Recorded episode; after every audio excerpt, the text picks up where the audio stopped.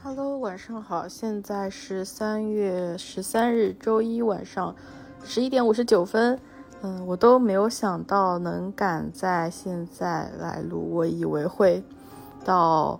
十四号然后才开始录，所以我刚把想要说的内容整理了一下，一看，哎，五十九分，嗯，赶紧打开这个录音机，然后把时间停留在今天。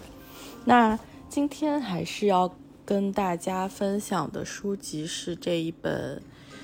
想象力的科学空间，副标题叫《二十五个经典文学 IP 的科学解答》。对，非常的打脸，因为我昨天说啊这本书不好看，后半部分我都不想看了，我要去还掉。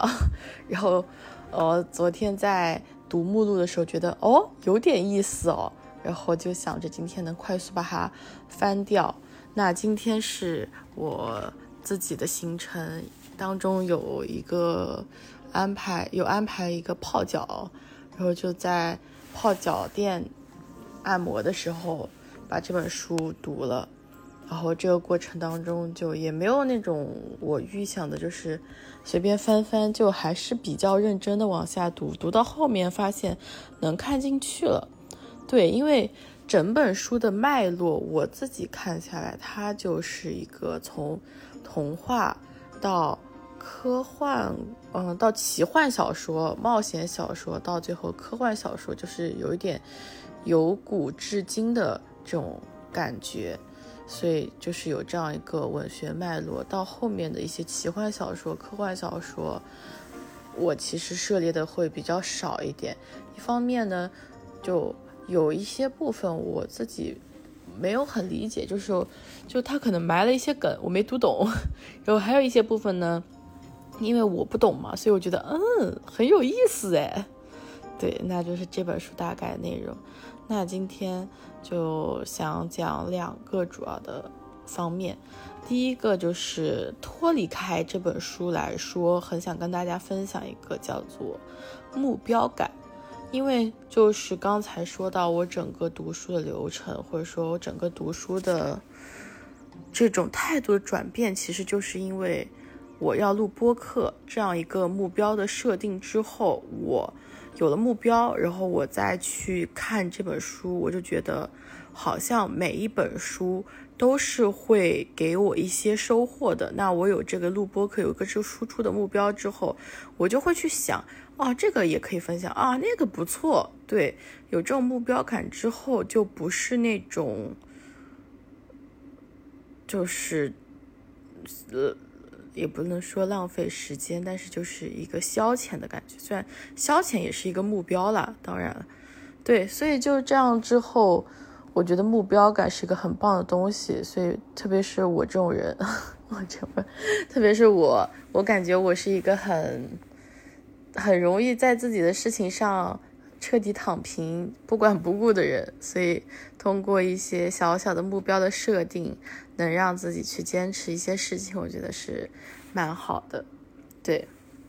好，那第二个部分就来讲到从童话到科幻到奇幻小说、科幻小说的这个文学脉络。那目录的部分，昨天有跟大家有分享到，如果感兴趣的话，可以继续回听一下。虽然昨天那期我自己的。呃，闲话比较多，但是，嗯，希望希望希望你能去听一下，对，嗯，我所以就在这里不完全去重新说了，嗯，但是我刚才我就说我在整理嘛，整理的点其实是在于我发现我这本书做记号的很多部分，它应该有一半都是哦，他提到了某一本小说，我觉得很有意思。然后我想读那一本小说或者书，或者说我想记录一下，说不定之后会读。然后我就把这部分把它整理成了文字版，等会儿可能，等会儿可以放在呃简介里面。我在这里可以跟大家念一下，就是这个是我个人的感兴趣的一个书单了。对，嗯，那我就直接念喽。好，《秘密花园》《爱丽丝漫游仙境》《白牙》《穿靴子的猫》。亚瑟王传奇、魔戒、魔晶、吹牛大王明西豪森、地心游记、意大利童话之克拉鱼、金银岛、市区的蘑菇、绿野仙踪、弗兰肯斯坦、圣诞颂歌、银河系漫游指指南，对，就大概这些书，其中，嗯，有三本我应该是看过的，《秘密花园》、《爱丽丝漫游仙境》和《绿野仙踪》，就后两本是很通俗读了，我觉得大家应该都。大概知道它是个什么样的故事，然后《秘密花园》呢，是我曾经还蛮喜欢的一本一本小说。对我印象里，我有印象，我很喜欢它。虽然我现在已经忘记我喜欢的点，或者说它的最主要的剧情，我大概记得开头吧。对，所以就想再重新去看一看当时为什么喜欢。好，那记录了就是这本书里面给我带来的这种文学脉络之后，就要再回去这本书里面看其他记录的部分，可以跟大家读一读，分享一下。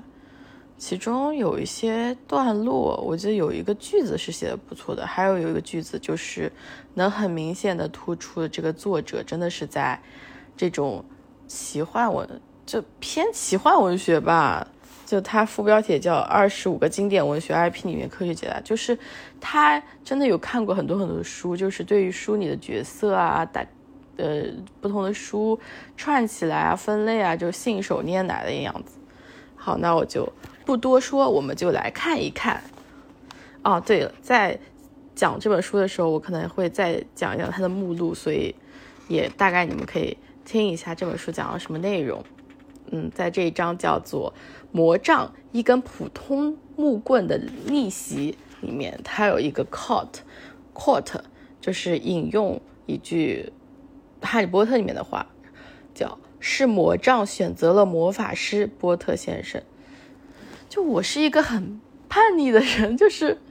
有一些莫名的叛逆，就是一个东西如果很火，那我就不去看，除非一些。就是我肯定不会主动选择去看的，如果我看了，要不然是一些被被动的原因，要不然就是他还没有火的时候我就开始看，那我接受。所以就是这种我也不懂这种叛逆的思想，导致我到现在都没有看过，就是那种很系统性的去看过《哈利波特》，就是可能也有看过他的一点一些片段啦，大概知道他的剧情，但是没有看过。就这句话，我不知道为什么就还蛮触动我，就有一种。被命运选择的感觉，对。然后下面这一部分也是来自于《哈利波特》，他就说里面有个设定是，呃，韦莱斯家族的乔治和弗莱德兄弟在对角巷开了一家笑话商店，出售各种口味的冰淇淋、巧克力、橙子酱、新鲜的青草。辣椒、猪肝、牛肚、煮熟的白菜、四季豆罐头、黄瓜、花生酱、沙丁鱼、大虾、呕吐物、耳屎、脏袜子，还有许许多多其他的口味。就听到前面觉得，嗯，还不错，有有一两个还挺有创意。听到后面的时候就有点要呕，才是真的挺有创意的。然后这本书里面就还有说到，这可不是一个简单的童话试验。无论是食物、香料还是芳香植物的经典香气，都可以由化合物构成。今天这些味道都可以在食物实验室提提取到的。巴拉巴拉，后面就没什么，感觉没有什么重点。就我就觉得，可能是因为我自己这个人对于香味还蛮。喜欢的，无论是天然的精油，还是比较商业化的香水，我都会去进行一个购买的动作，所以就就香香的就很开心啊，很愉悦啊，嗯，就很喜欢。那下面一个要分享的内容来自于张杰，龙和他的神怪小伙伴们。昨天也有分享到一点点，就是吐槽这本书里面说到中国龙嘛。那今天分享这个段落是延伸阅读。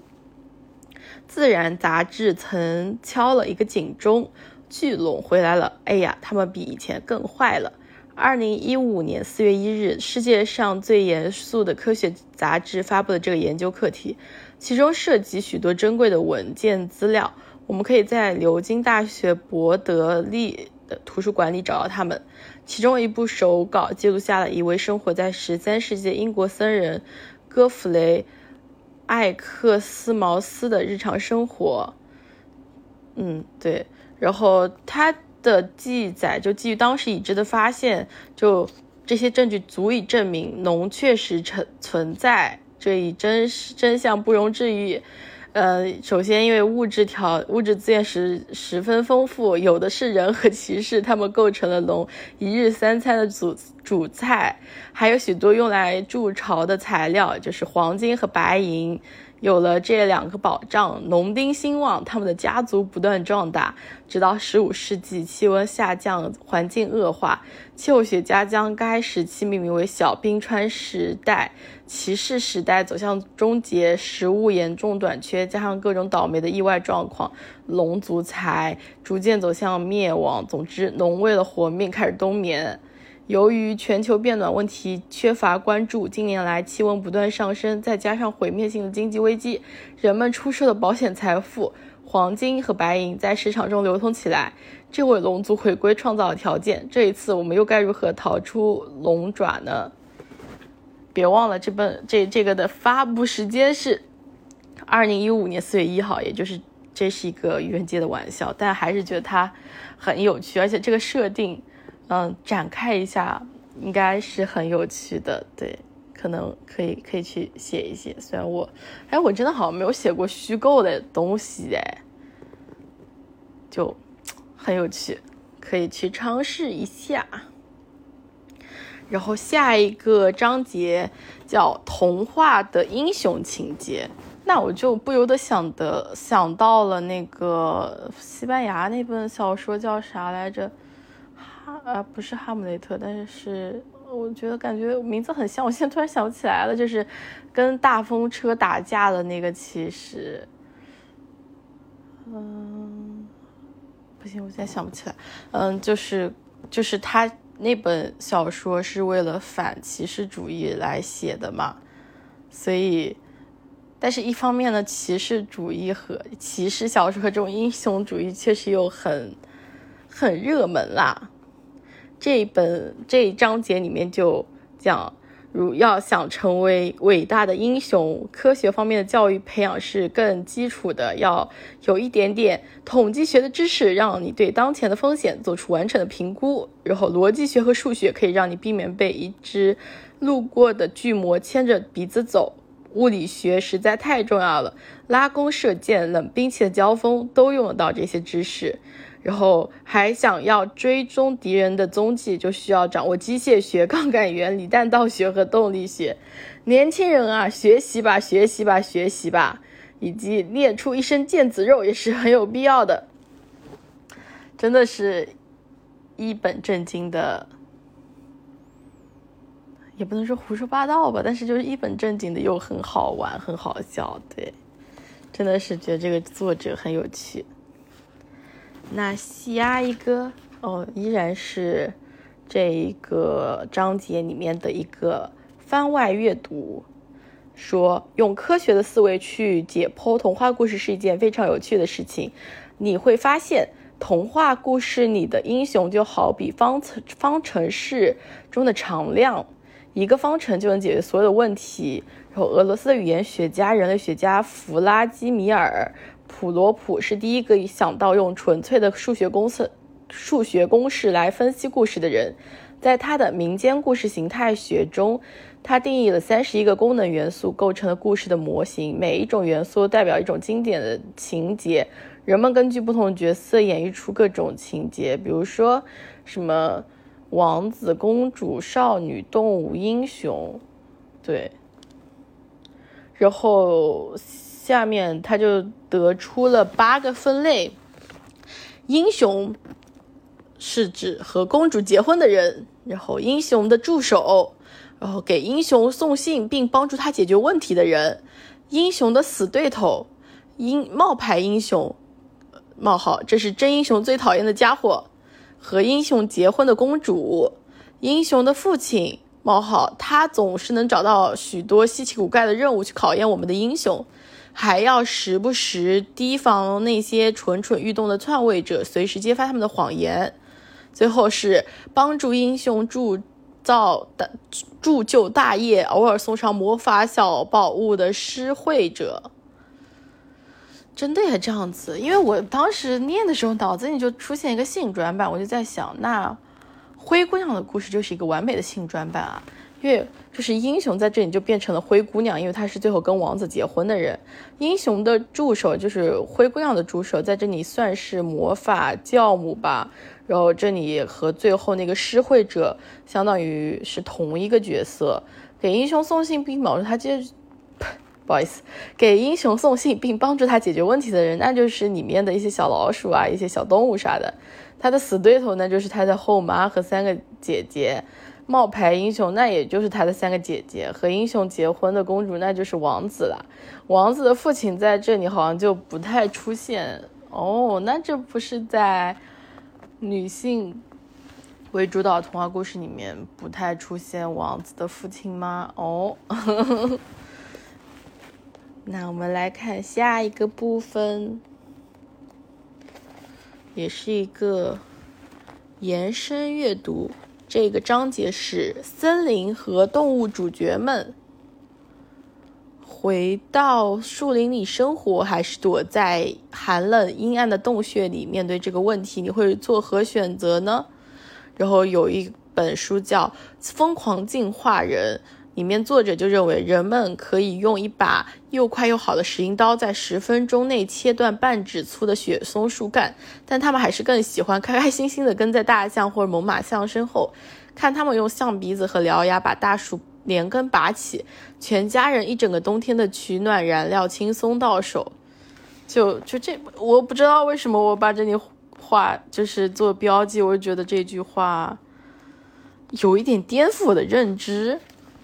嗯，因为可能跟我最近的工作状态有关系，我就是那种拼命去切手半指粗的雪松树干的人。可能我辛苦劳作一年，或者说几个月还不抵人家就是去跟大象背后悠哉悠哉的捡捡那种大树大树的成效高。所以就是，其实这个世界上有很多轻松愉快、开心的生存方式啦，只是我。限制住了自己，不去看到，也不去尝试。对，那有跟现实对上了，所以有可能比较有感触。那下一个部分是地球肚子里的惊天秘密。嗯，这本书哦，不，这个章节有说到《地心游记》哦，对，这个部分我当时应该划掉了。就是因为我已经把《地心就地心游记》这本书记录下来了。好，下一个部分也是这个章节里面，他突然就开始讲到冰岛上的冰川，嗯，然后什么要去地下坑洞里逛一逛。我这里就有点迷惑，就我不知道他这一页，嗯，如果你跟我看的是同一个版本的话，是广西师范大学出版社的一百二十六页。就这一页书，我当时看的很迷。我一方面又在想啊，这个部分是在讲真实的事情吗？还是他是在讲一个小说里的情节？因为这个章节前面提到的小说《地心游记》我也没有看过，所以他就突然开始讲到什么地下坑洞啊啊，然后有什么水晶洞穴啦，然后什么之类的。对，我就这这里有一点点迷，所以我划了下来。如果你知道答案的话，可以跟我说一说。那下面一个是两万里的高新科技旅程。两万里，你想到哪本书呢？那就是《地下两万里》啦。但是这里我我我做标记的部分跟这个书没有什么关系，就想跟大家读一读这一句话。和分，不好意思，重新来。和亨利·杰基尔医生、吸血鬼米娜·穆雷、猎人艾伦·夸特梅因、隐形人杰克·格里芬、天才麦克洛夫特·福尔摩斯一起，尼摩船长也是非凡绅士联盟的一员。在英格兰漫画家、小说家阿兰·摩尔的科幻作品中，这几位英雄组成了一支神奇的小分队。经念这一段就是我会觉得，我当时看的时候比较快了，我没有看到他，他是这这我都是来自于同一本书，有点像是同人漫画的感觉。但是我当时看到这里，我就觉得哇，这个作者真的是读了很多书，所以才会可以把不同的奇幻小说里面的主角都在一段话里面都提到，对，就很妙。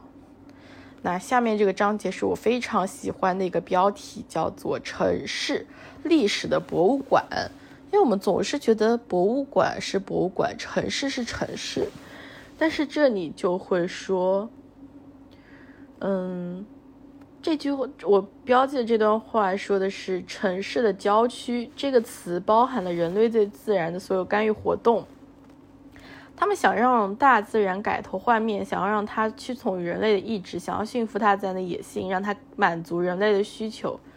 快打住吧，我都不好意思继续说下去了。没错，城市是历史的博物馆，向我们讲述着不可思议的传说。在大城市中，到处都是工厂、大楼、电车、公园、广场、店铺，开着面包店的居民区，一排排停在红绿灯前的小汽车，邮递员、普通人骑着自行车来来往往，孩子们在街上跑来跑去，就很有画面感，而且就这样子说。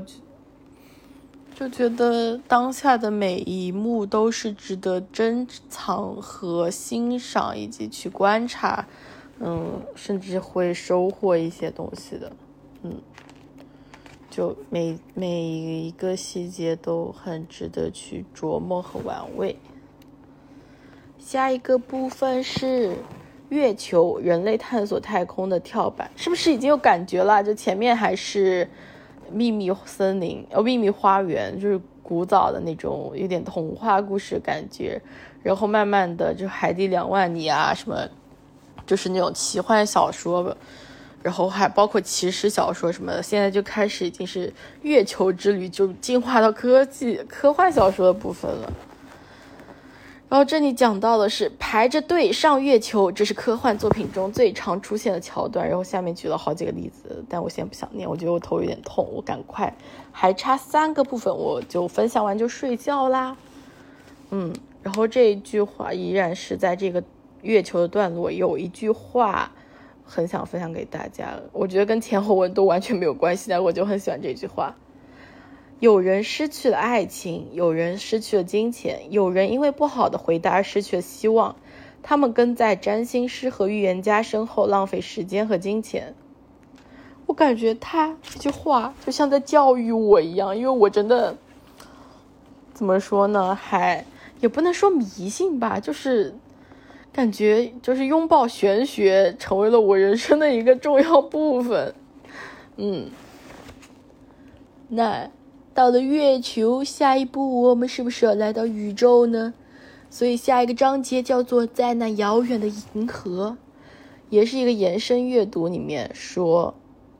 假如外星人真的存在，按照这种能量消耗的程度，每个月的太空电费就足以榨干他们的钱包。就之前从来没有想过这个方面，但是现在觉得又很有道理。那我们来到这本书最后一部分致谢，嗯，我就很想分享一下，作者写到：感谢我的母亲玛利亚卡卡特丽娜，她曾是一位不怕恶龙的天真少女；感谢我的父亲朱佩塞，朱塞朱塞佩，不好意思，他教给我知识，教会我该如何成为一个优秀的绅士。就看到这里就很感动，就是母亲曾经是一个不怕恶龙的天真少女，然后父亲是一个绅士，教给我知识，嗯，真是一个很美好的家庭的感觉。然后作者最后的简介就有说到，他是意大利，嗯，再念一遍他的名字吧，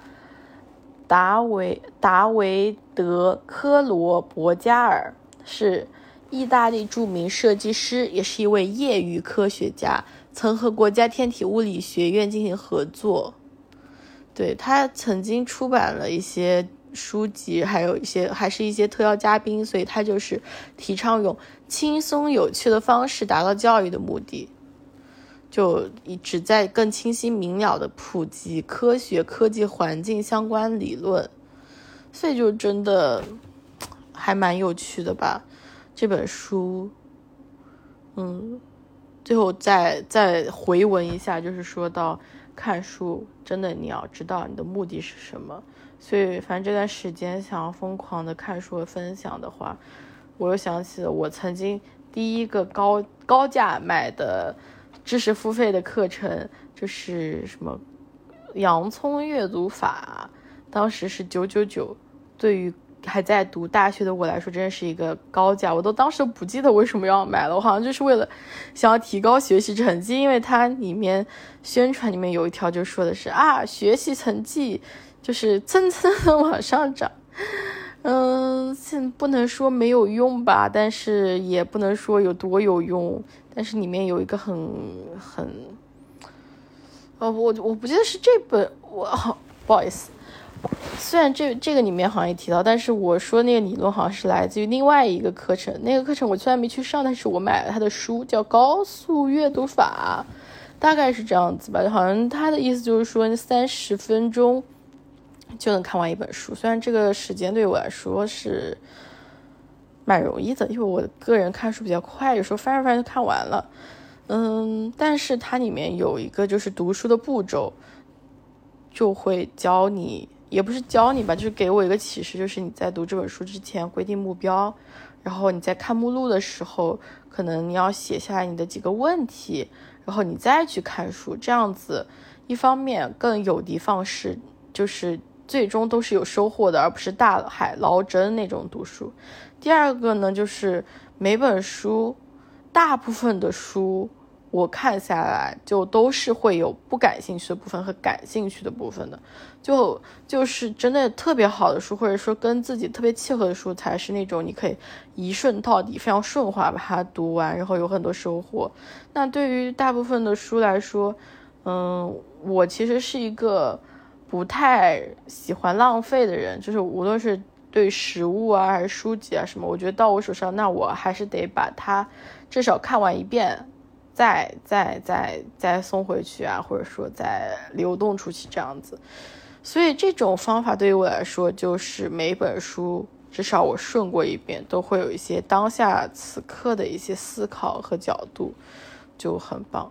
所以那就今天的分享就到这里了，然后祝你今天也是限定版的一天，开心快乐，好好生活。那我就要去睡觉喽，晚安。